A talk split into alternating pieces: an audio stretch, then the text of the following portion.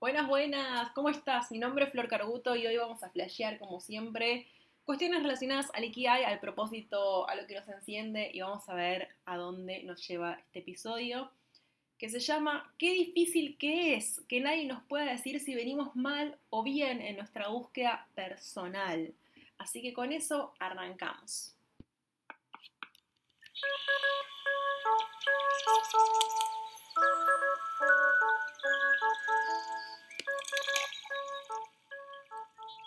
Bueno, este episodio viene como siempre apalancado, motivado, inspirado en una tarde de siesta. No sé por qué se me ocurren tantas cosas a la hora de la siesta, medio cuando me estoy levantando, estoy durmiendo. Y también inspirado en mi propia mm, experiencia personal basado en hechos reales, como yo siempre digo, que tienen que ver con el curso de este hermoso embarazo que estoy viviendo, que aún siendo el embarazo más deseado del mundo, ah, el embarazo más deseado del mundo. Un embarazo deseado y un embarazo buscado con mucho amor. Em, aún así aparecen un montón de miedos, un montón de ansiedades al estilo, y más estos primeros meses creo, de, che, estará todo bien, estará el bebé bien, estaré yo bien. Em, y acá la todo esto viene porque, bueno, hice unos análisis que dieron todo bien y demás, y eso me dio como mucha tranquilidad interna, como que después de cada control salgo como, ah, ok, viene todo bien, viene todo de acuerdo al plan, por así decirlo. Y en ese momento de la siesta, cuando me digo que me desperté, dije, wow, pará, em, qué bueno por un lado que pueda tener ciertos parámetros o que pueda tener, voy a decir algo muy en criollo, de qué agarrarme para decir y para tener esta tranquilidad interna que el embarazo está bien, que el bebé está bien, que yo estoy bien. Y ahí, acá confieso que puse pausa y me tomé un mate, cierro paréntesis.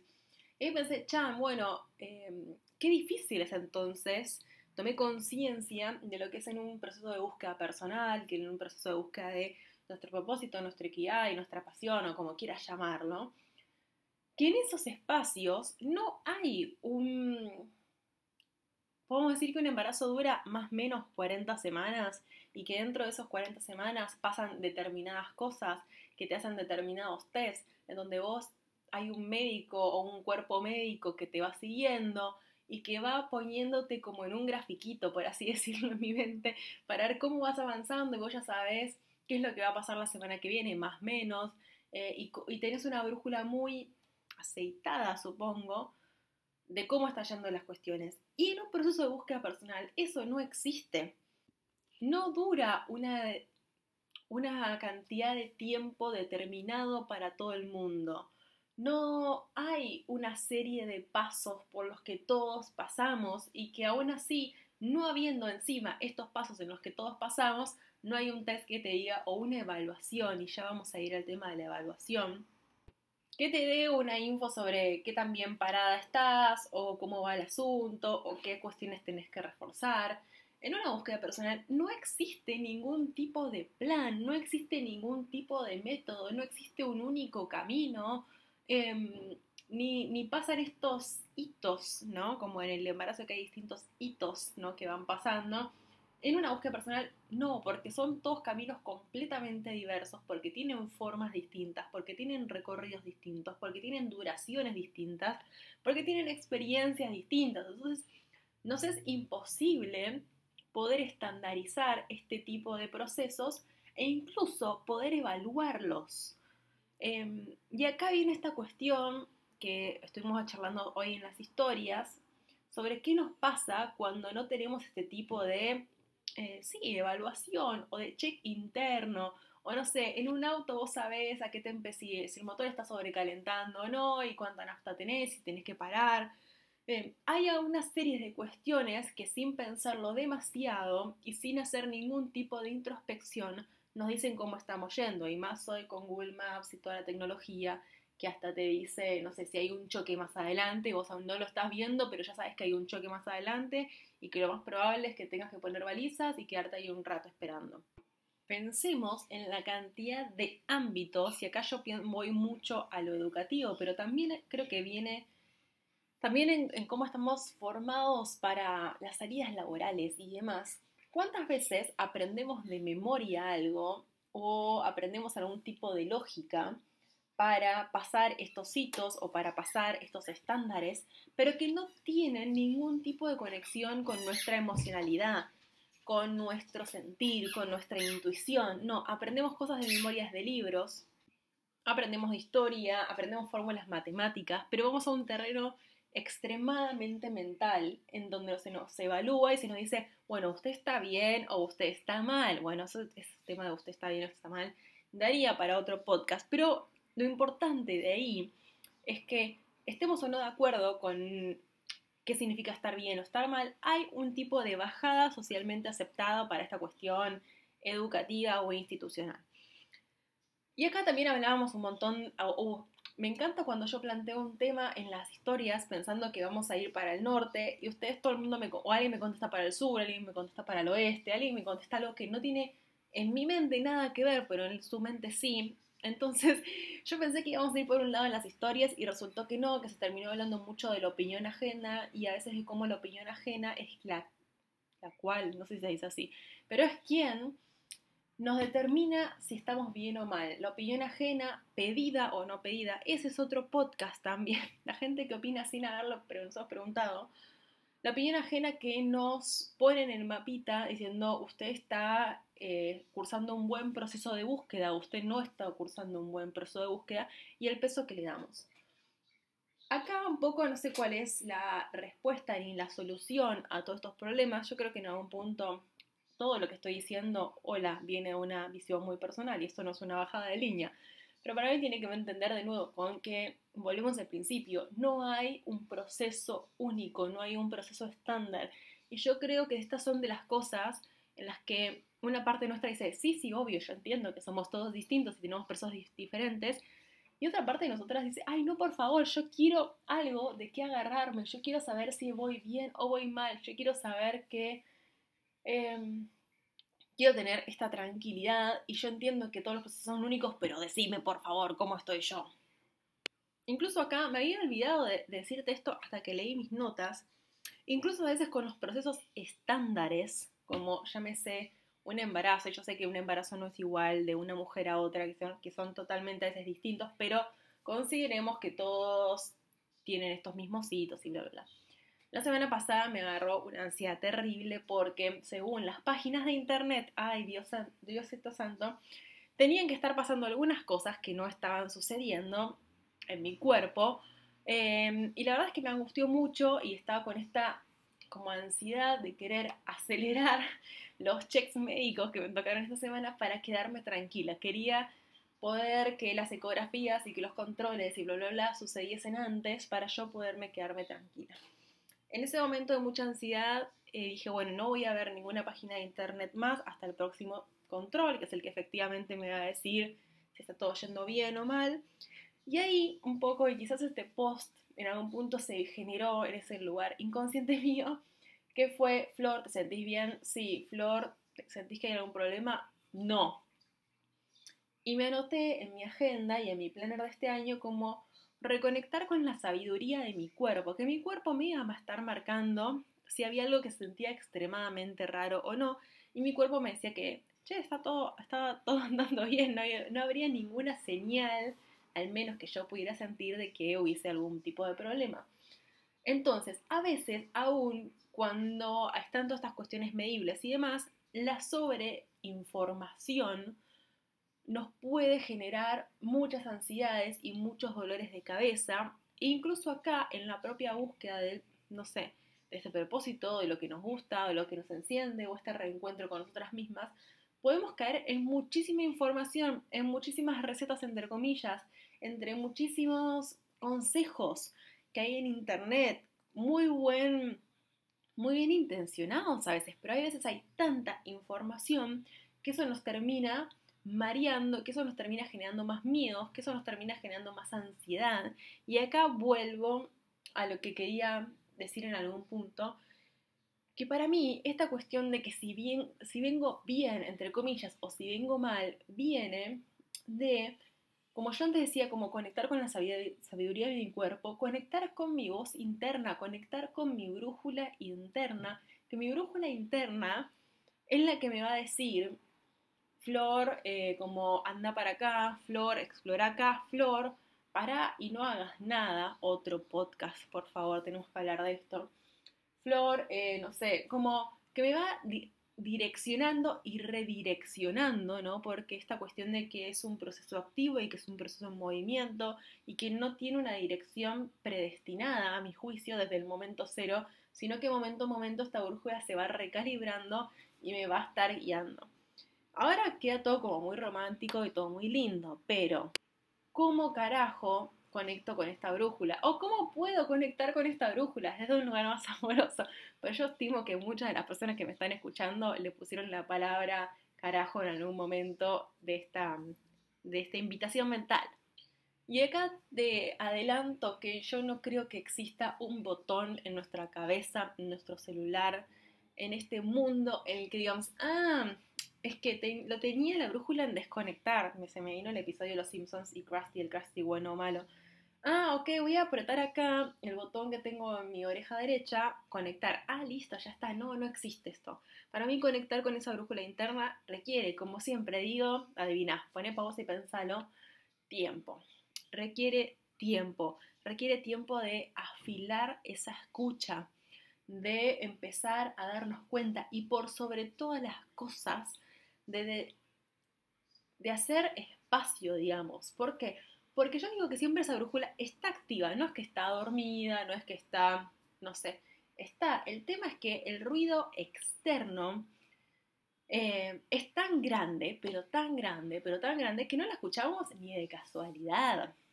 Eh, el ruido externo es Instagram, publicidades, personas que nos, dicen sus opiniones, se las pidamos o no se las pidamos, toda esta contaminación visual y auditiva en la que vivimos que no nos deja ni escucharnos. Todo el consumismo extremo, prontamente te voy a estar recomendando un documental, bueno, prontamente, no sé cuándo estás escuchando este podcast, pero estás en el newsletter, es probable que en los próximos días, alrededor del 20 de enero del 2020 te esté recomendando un documental muy copado que habla del consumismo. Eh, toda esta cuestión externa que nos dice, che, mírame, hola, la, la, la, y ese ruido, y también ruido es tu música favorita, y también ruido es la, no sé, la charla de la calle, o escuchar a un vecino, cualquier cosa, hay tanto ruido, hay tanta información, internet es ruido, cada vez que buscas algo, eh, tipo ruido, ruido, ruido. No digo que todo eso es malo, digo que hay tanta cantidad de ruido que eso nos abruma, que eso nos, nos deja como tildados ante tanta información. Y también hay ruido interno, y el ruido interno tiene que ver con los pensamientos, con los pensamientos rumiantes, con los pensamientos que nos generan ansiedad. Todo ese tipo de ruido externo también se traduce en un ruido interno, que son también las cosas que me digo, cómo me trato a mí misma, todo ese, nivel de pensamientos que puede ser más o menos es ruido interno que se suma el ruido externo y eso que sea como estar en un boliche al palo y tener a alguien en otro lado del, no sé, del lugar, que es mi voz interna, tratando de saludarme en un mar de gente que es imposible de verla y diciendo a los gritos o diciéndome algo, es imposible que la escuche. Entonces, esa conexión con la voz, con esa guía que realmente es la que nos está diciendo es por acá, es por allá, pone, acelera, frena, pone balizas y demás, eh, para escucharla necesitamos empezar a bajar el ruido, al menos el externo en una primera instancia. Y aparte acá sé que es dificilísimo eso. Uno, no estamos acostumbrados, no tenemos, sí, la costumbre de armar estos espacios porque estamos tan sumergidas y sumergidos en este ruido que damos por sentado un montón de cosas que ya están. Y otra cuestión es porque nos cuesta un montón hacer espacio para la introspección. Hoy hablaba con Connie, quizá Connie estás escuchando este podcast, en donde hablábamos de hacer mini espacios dentro de nuestro día a día en donde no tengamos el celular, en donde no tengamos la compu. Yo me propuse ya hace un par de meses almorzar sin mirar ninguna charla, ni ningún documental, ni escuchando música, ni nada. Tipo, el plato de comida que o compré o me cociné y yo.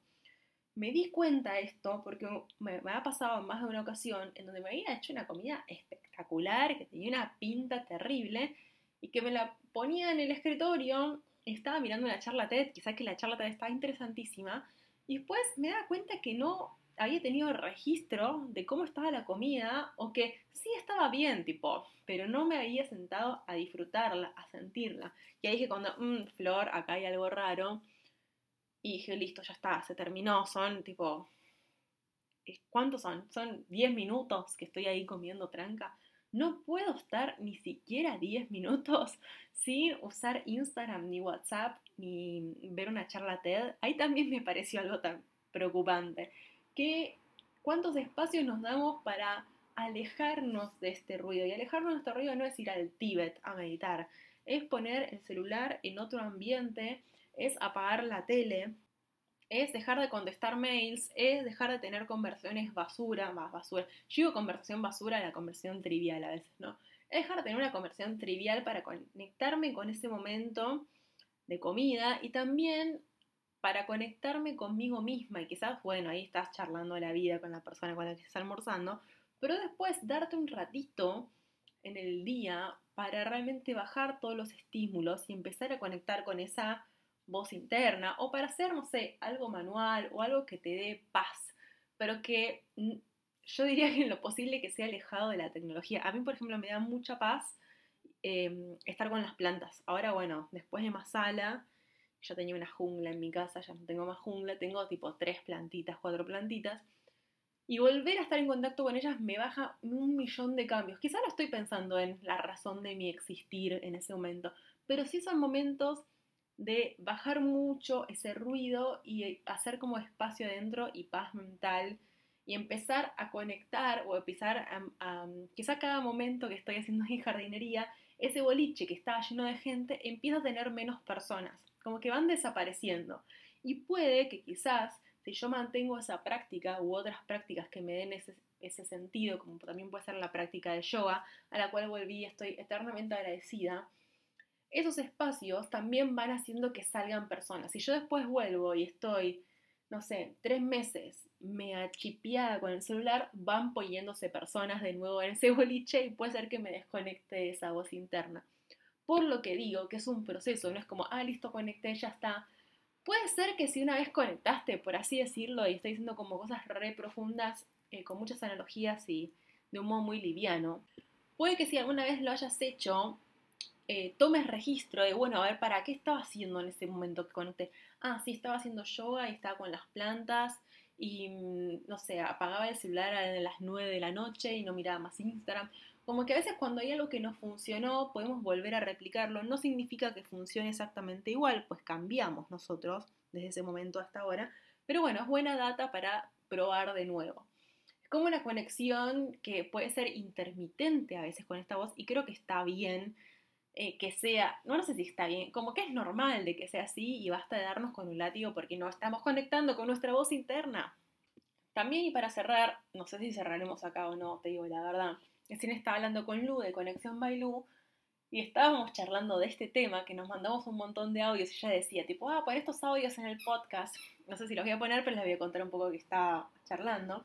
Que hablamos un poco de los test, de la, escolarización, de cómo es que, que queremos tener un resultado o queremos ser evaluados, por así decirlo. Y yo pensaba un poco en sí, en todo lo que tiene que ver con el colegio, que en el colegio hay ciertas normas y ciertos estándares y ciertas pruebas y cierto contenido y uno ya sabe más o menos qué es lo que van a tomar y por dónde viene la mano. Y ayer o anteayer estaba viendo un meme que, no sé, había alguien que decía tipo, ah, me voy a acostar temprano. Y el, la imagen de abajo era yo a las 4 de la mañana haciendo el test de qué tipo de empanada soy que de esos tests hay cientos millones. Yo he hecho varios porque me resultan muy graciosos.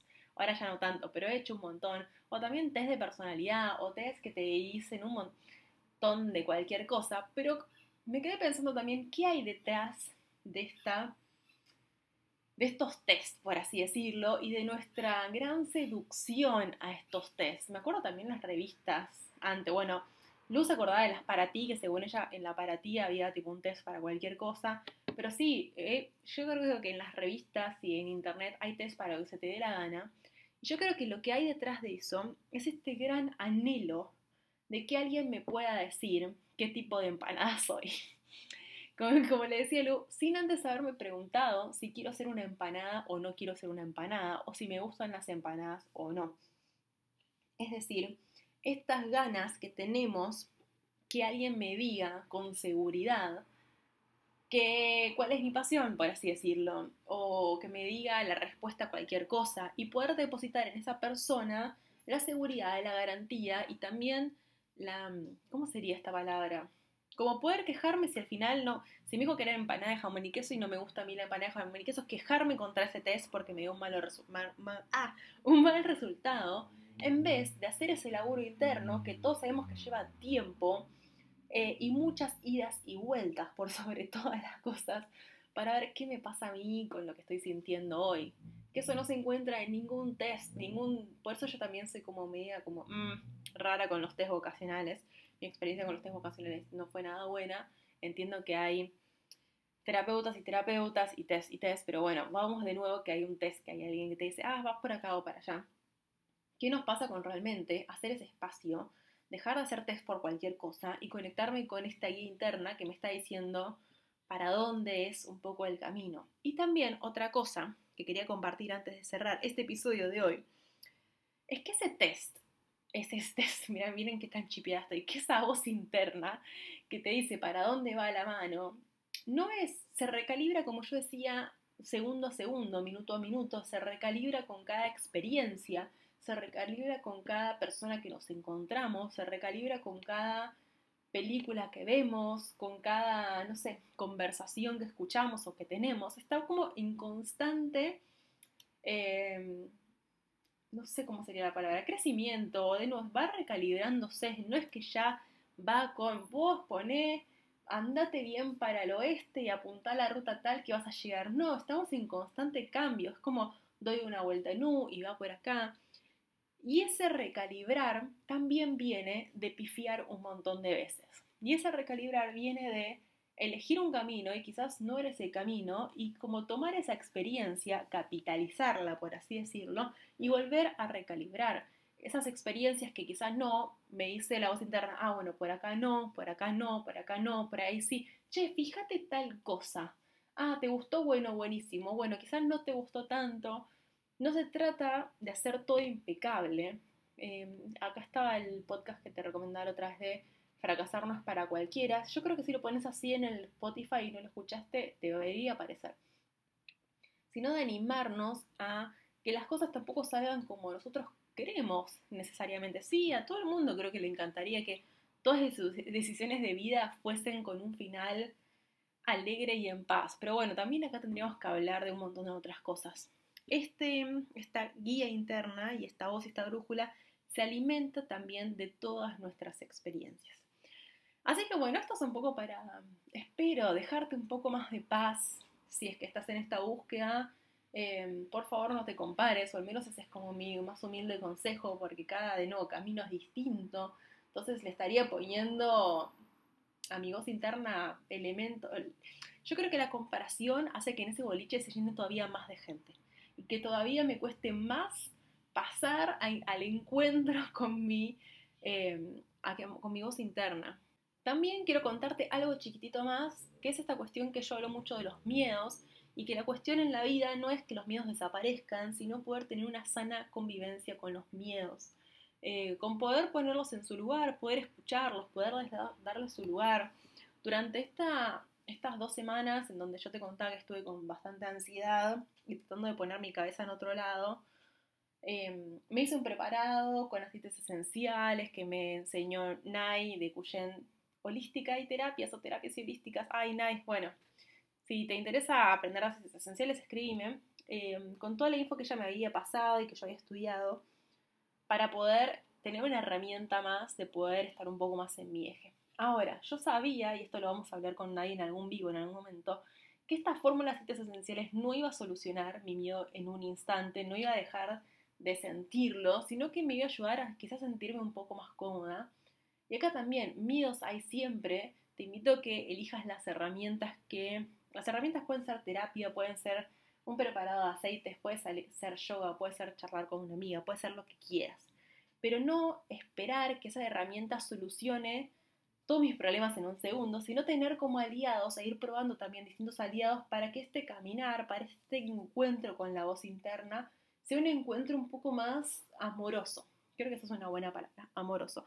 No poner todas esas expectativas en una herramienta y pedirle soluciones mágicas a una herramienta, sino que la herramienta está para asistirme, no para eh, como que me tiene de la mano, no me va, no va a caminar por mí, por así decirlo. Bueno, era un episodio bastante largo también. Gracias por escuchar, espero que te haya servido. Lo que te gustó o lo que no te gustó siempre me lo puedes compartir. Mi nombre es Flor Carbuto, como te decía, en el segundo cero. Mi Instagram es arroba florcarbuto, como siempre de corta y doble T. Y nada, bueno, a, a, seguir este camino, a entender que son nuestros procesos únicos y repetibles. Me pone muy contenta estar grabándote este podcast acá. Y nos vemos pronto. Te mando un abrazo muy, muy grande.